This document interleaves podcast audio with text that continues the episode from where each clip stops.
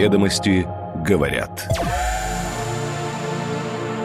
Доброе утро! Сегодня четверг, 22 июня. С вами «Ведомости говорят». Краткий обзор главной деловой газеты страны. Слушайте, чтобы первыми быть в курсе топовых новостей. Сегодня «Ведомости говорят», что лесопромышленникам расширили субсидии при перевозке в порты северо-запада. Продажи шавермы в России в этом году выросли в 2-3 раза. Почему? Крупнейшая мировая криптобиржа Binance создала локальную платформу цифровых активов на территории Казахстана. Что это значит для россиян? Правительство поддержало законопроект о третьих лицах в отношении иноагентов. После полугода дискуссий европейские страны согласовали новый 11-й пакет антироссийских санкций. В числе прочего вводятся запреты на уже и так отсутствующие. Теперь подробнее. Ведомости говорят. Лесопромышленникам расширили субсидии при перевозке в порты северо-запада. Но размер господдержки нужно увеличить втрое, полагают участники рынка. Лесопромышленные компании будут просить правительство продлить действие компенсации транспортных затрат при экспорте леса через порты северо-запада. Сейчас размер компенсации до 30 июня этого года поднят с 80 до 100%.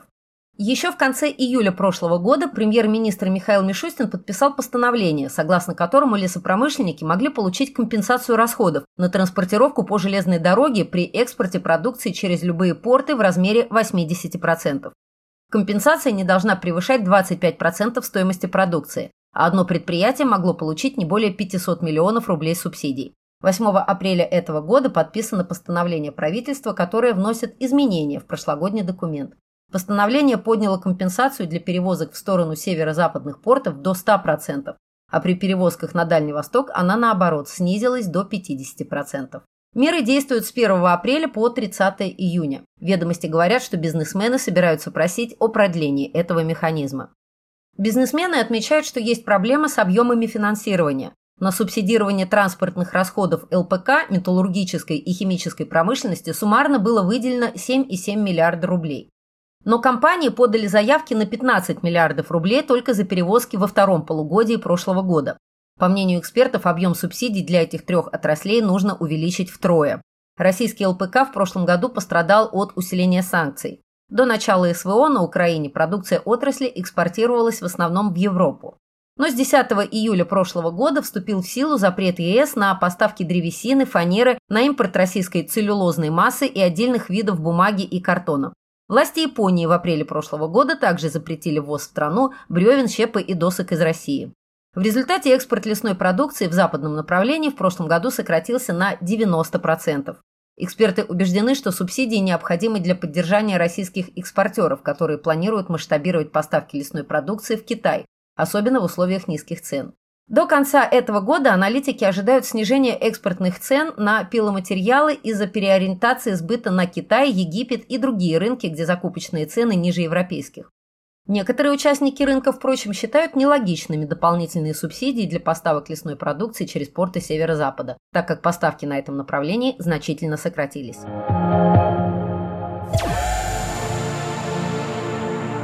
Продажи шавермы в России в этом году выросли в 2-3 раза. Это связано в том числе с удорожанием другого фастфуда – суши и пиццы, считают эксперты. Сервисы доставки заметили, что кое-где продажи этого блюда, то есть шавермы, увеличились на 100-200%. К примеру, по словам руководителя проекта Open Kitchen сети «Перекресток» Алексея Кузнецова, за 5 месяцев этого года было продано 590 тысяч штук шавермы. Это примерно в два с половиной раза больше, чем было реализовано в аналогичный период в прошлом году.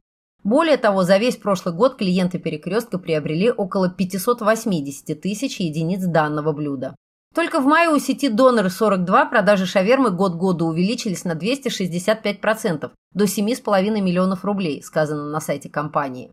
Сейчас спрос на эту категорию в 6 раз больше, чем на готовую и замороженную пиццу, и в 15 раз больше, чем на роллы.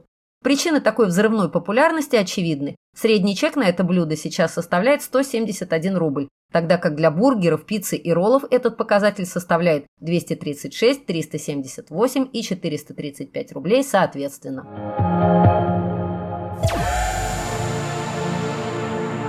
Крупнейшая мировая криптобиржа Binance запустила локальную платформу цифровых активов в Казахстане.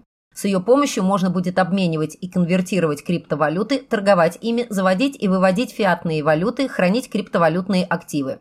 Это может упростить доступ россиян к криптовалюте, считают эксперты.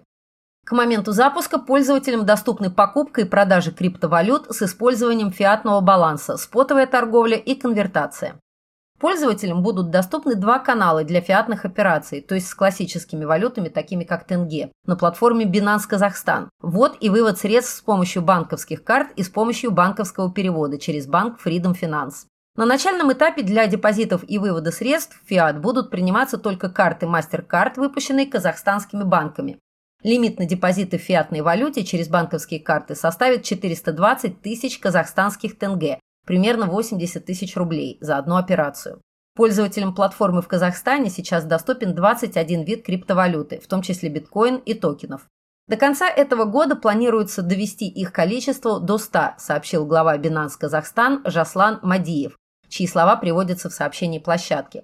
До конца года криптобиржа планирует допустить к площадке в Казахстане корпоративных клиентов, а позднее подключить иностранных клиентов и создать фиатный канал в иностранной валюте. Приход Binance в страны СНГ положительно повлияет на развитие криптоэкономики и индустрии в целом, говорит глава криптовалютной биржи BitTeam Анатолий Берников. Учитывая, что у России крепкие финансовые отношения с Казахстаном, рассуждает эксперт, запуск казахстанской Binance Казахстан упростит допуск для покупки криптовалюты для россиян и сократит издержки на комиссии при ее приобретении. Впрочем, сейчас не до конца ясно, как биржа будет выполнять требования регуляторов из недружественных стран, предъявляемые к ней как к международной компании. Для российских пользователей Binance ввела ограничения в апреле прошлого года после принятия пятого пакета санкций ЕС против России. С того момента российские пользователи, чья сумма активов в аккаунтах превышала 10 тысяч евро, не могли торговать на бирже и вносить дополнительные средства на счет. Им был доступен только режим вывод средств.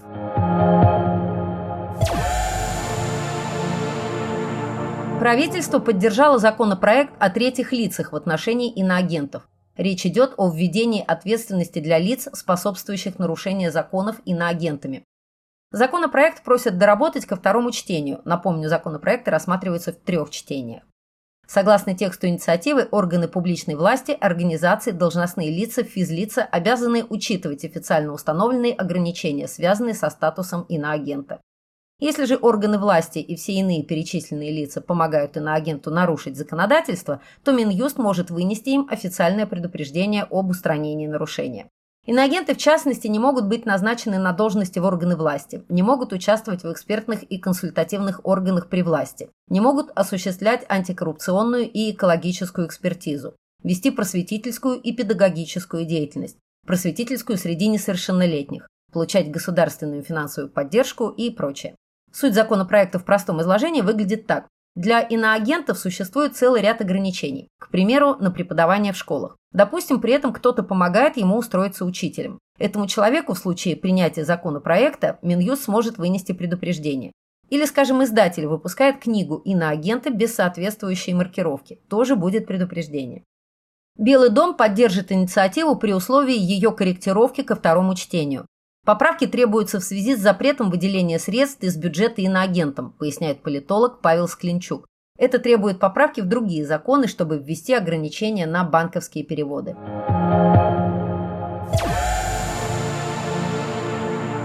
На американской стриминговой платформе Twitch снизился объем нелегальной рекламы онлайн-казино. Это связано с блокировкой на платформе аккаунтов крупных блогеров, в том числе поп-певца Егора Крида.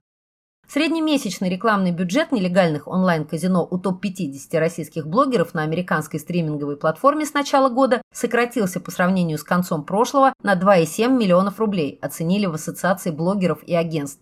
Совокупный объем легальной и нелегальной рекламы в российском сегменте платформы по итогам прошлого года, согласно данным АБА, составил более 1 миллиарда рублей. Основная причина снижения объемов нелегальной рекламы – блокировка на Twitch крупных блогеров, их общая аудитория составляет более 8 миллионов человек, которые активно размещали рекламу онлайн-казино и нелегальных букмекеров на своих стримах. Среди них поп-певец Егор Крид, Егор Булаткин, 1,2 миллиона подписчиков, видеоблогер Бустер Вячеслав Леонтьев, 3,4 миллиона подписчиков и другие. В феврале прошлого года Лига направила обращение по Криду, Леонтьеву и еще 13 блогерам в связи с размещением нелегальной рекламы в Роскомнадзор и ФНС.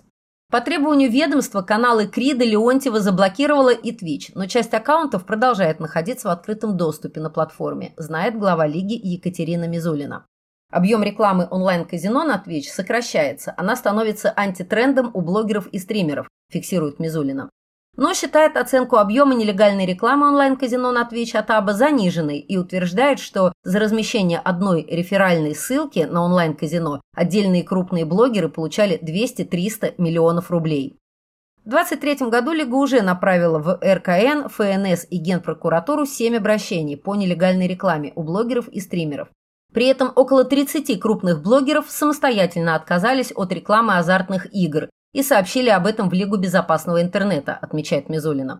Мы исключили их аккаунты из списков нарушителей, которые направляются в ведомство, подчеркнула она. С размещением нелегальной рекламы важно бороться, поскольку она несет репутационные риски не только для отдельных блогеров, но и для всего рынка инфлюенс-маркетинга, отмечают эксперты. Эти риски в первую очередь связаны с привлечением крупных легальных рекламодателей на рынок. В результате сокращения объемов нелегальной рекламы может увеличиться спрос на размещение на Twitch со стороны легальных рекламодателей.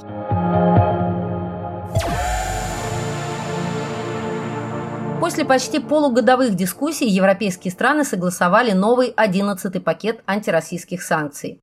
По предварительной информации будут запрещены и так уже отсутствующий транзит российской нефти по северной ветке нефтепровода «Дружба» и перевоз грузов в российских прицепах. Об этом сообщает Твиттер представительства Швеции, которое сейчас председательствует в ЕС. Пакет включает запрет на въезд российских прицепов к грузовикам с товарами, транспортировки нефти по северной ветке нефтепровода «Дружба», идет по территории Белоруссии, Польши, Германии, Латвии и Литвы. Ограничения в отношении 70 физических лиц по обвинению в депортации украинских детей и 30 российских юрлиц по обвинению в обходе санкций для поддержки российских военных усилий. Об этом заявил журналистам постпред Польши при ЕС Анджей Садусь в Лондоне. Документы ЕС по пакету санкций на момент сдачи номера не были опубликованы. Ведомости направили запрос в Еврокомиссию. По словам Садося, на таких параметрах текущего пакета санкций настаивала Варшава. Он отметил, что уже готовится новый, 12-й пакет санкций, в рамках которого Польша постарается добиться включения тех положений, которые не удалось внести в текущий пакет. Польская сторона будет вновь добиваться эмбарго на российские алмазы, а также на российский ядерный сектор, сказал Садость. Цитата по государственному польское радио. Ограничения против Росатома с прошлого года неоднократно требовали ввести Украина, Литва, Латвия и Эстония. Поставки российской нефти по северной ветке дружбы сейчас не ведутся. С января этого года по ней поставляет свою нефть в Германию транзитом через Россию Казахстан. Ожидается, что по итогам этого года поставки казахстанской нефти в Германию составят не менее 890 тысяч тонн, сообщила пресс-служба Казмунай Газа 20 июня. Германия и Польша заявляли, что откажутся от поставок российской нефти по дружбе к декабрю прошлого года. При этом фактически поставки прекратились в первом квартале 2023 года, поэтому введение санкций в отношении северной ветки дружбы ни на что не повлияют, отмечают эксперты.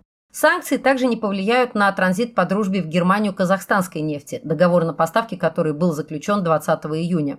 Изначально Казахстан планировал в этом году поставить 1,2 миллиона тонн нефти в Германию, а потенциально может нарастить поставки до 5-6 миллионов тонн в год.